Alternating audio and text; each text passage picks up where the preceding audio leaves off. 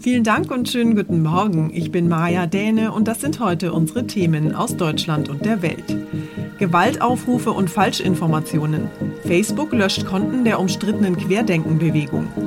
Klage gegen Österreich. In Wien startet heute der erste Prozess um Corona-Ansteckungen im österreichischen Skiort Ischgl.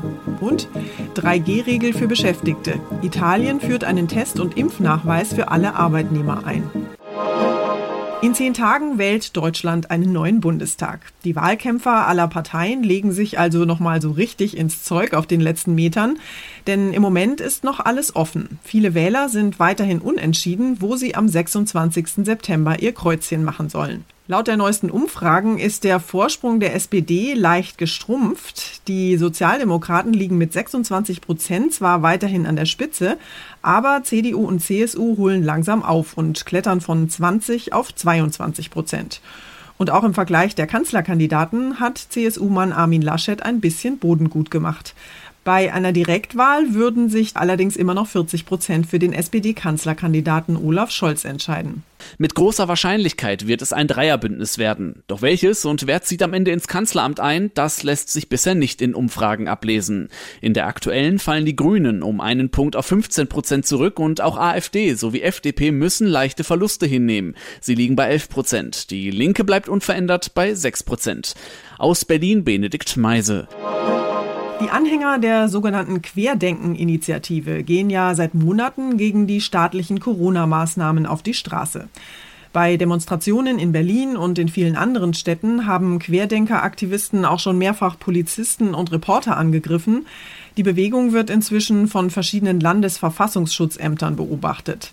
Und jetzt hat Facebook reagiert und knapp 150 Konten und Gruppen gelöscht, die den Querdenkern zugeordnet werden. Betroffen sind unter anderem auch die Accounts von Querdenkengründer Michael Ballweg. Die Querdenker verstießen gegen die Gemeinschaftsregeln von Facebook, heißt es von dem Internetriesen. Es gebe Anstiftung zur Gewalt, Hassreden und Veröffentlichungen von gesundheitsbezogenen Falschinformationen. Querdenkengründer Ballweg will sich juristisch gegen die Löschung der Konten wehren. Bei seinem Chatdienst WhatsApp hat Facebook keine Querdenken-Accounts gelöscht, doch bestimmte Querdenken-Seiten im Netz, die lassen sich nun nicht mehr auf Facebook verlinken.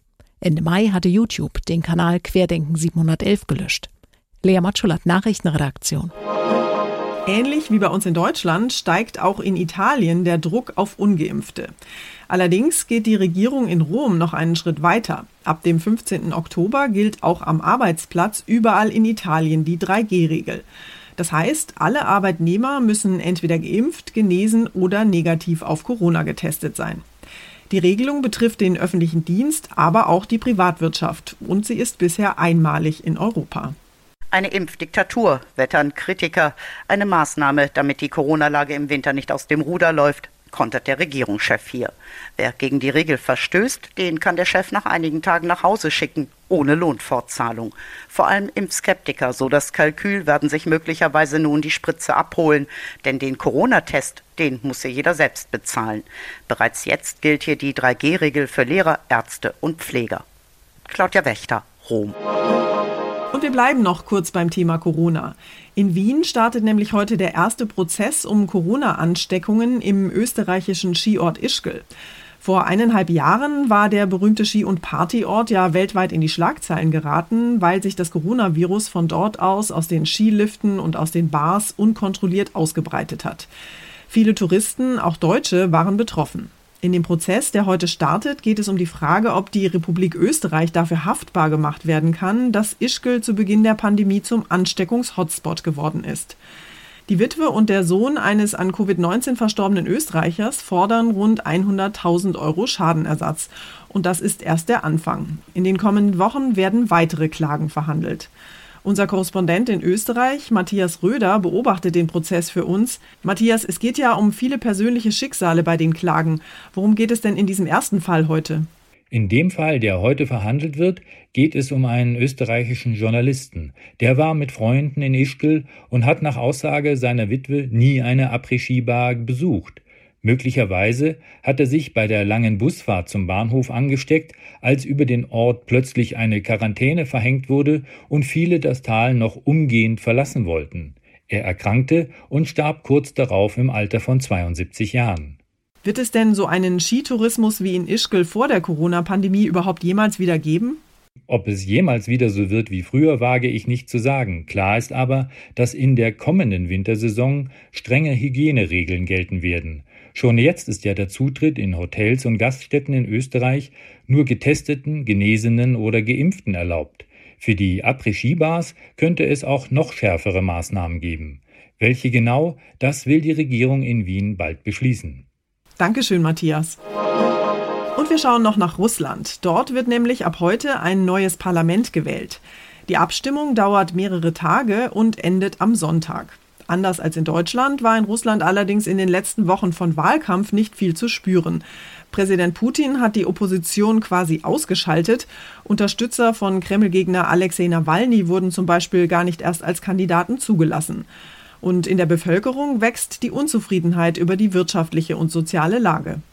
Aufgerufen sind mehr als 110 Millionen Wahlberechtigte, nicht nur in Russland, sondern auch die Russen im Ausland, wie etwa in Deutschland. Es gilt, die 450 Abgeordneten der neuen Staatsduma zu bestimmen. Aber die Opposition, vor allem um den inhaftierten Kreml-Gegner Nawalny, ist ausgeschlossen. Die Wahl gilt als Stimmungstest für Präsident Putin. Er hofft auf eine Bestätigung seiner Politik, also auf eine absolute Mehrheit für die Kreml-Partei Geeintes Russland.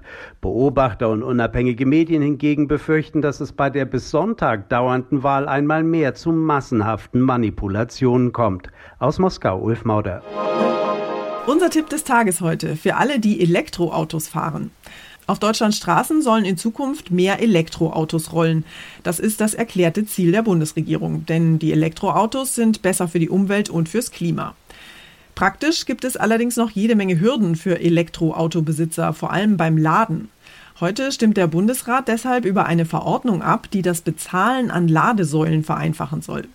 Jan-Henner Reitze aus unserer Serviceredaktion hat sich mit dem Ladesäulenproblem mal näher beschäftigt.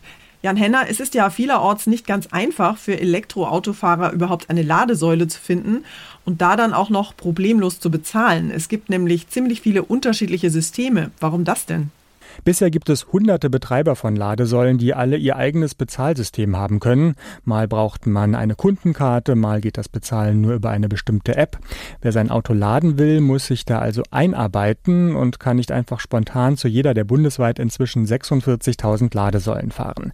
Deshalb soll die einheitliche Vorgabe beschlossen werden, dass ab Juli 2023 an allen neuen Ladesäulen Bezahlen mit EC oder Kreditkarte möglich sein muss. Umgerüstet werden müssen bestehende Ladesäulen nach dem Entwurf nicht. Das klingt doch ganz vernünftig. Trotzdem ist nicht sicher, dass der Bundesrat da auch tatsächlich zustimmt. Was spricht denn gegen die Pläne? Die Kartenzahlung wird als rückwärtsgewandt und zu teuer kritisiert, eben weil zum Beispiel Lesegeräte dafür nötig sind, für die vorausgesagt wird, die sind 2030 so veraltet wie heute Telefonzellen. Die Vorgaben würden den Ausbau ausbremsen. Verschiedene Wirtschaftsverbände sagen, bezahlen per Handy, App oder PayPal sei viel günstiger und besser. Umgekehrt argumentieren die Befürworter der Kartenzahlung, dass die unübersichtlichen Zahlungsmethoden im Moment verhindern, dass mehr Autofahrer auf Elektromotor umsteigen sagen. Was sagen denn diejenigen dazu, die schon ein Elektroauto fahren? Ist das komplizierte Bezahlen an den Ladesäulen wirklich das größte Problem? Ja, es ist schon ein Problem und stimmt, dass wer ein Elektroauto fährt, auf verschiedene Bezahlmethoden eingestellt sein muss. Es gibt aber auch andere Probleme, über die sich E-Auto-Besitzer mindestens genauso viel ärgern, zum Beispiel, dass Ladesäulen zugeparkt werden oder dass viele kaputt sind und lange nicht repariert werden. Da gibt es Forderungen, dass die Politik eher da ansetzen sollte. Dankeschön für die Infos, Jan Henner. Und zum Schluss geht es hier bei uns um die Hobbys und Lieblingsfreizeitbeschäftigungen der Deutschen. Früher, also in der guten alten Zeit, haben viele Deutsche in ihrer Freizeit ja gerne ihr Auto gewaschen oder den Rasen gemäht. Manchmal vielleicht eine kleine Wanderung gemacht und abends dann vor der Glotze gehockt.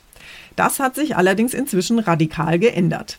Der Freizeitmonitor der Hamburger BAT Stiftung für Zukunftsfragen hat nämlich festgestellt, dass sich die Bundesbürger vor allem im Internet tummeln. Vor allem das Streamen von Serien und Filmen ist beliebter Zeitvertreib geworden und auch an Laptop oder Handy wird gedaddelt, was das Zeug hält, sagt Professor Dr. Ulrich Reinhardt, wissenschaftlicher Leiter der Stiftung für Zukunftsfragen. 97 Prozent der Bundesbürger sind eben regelmäßig online aktiv.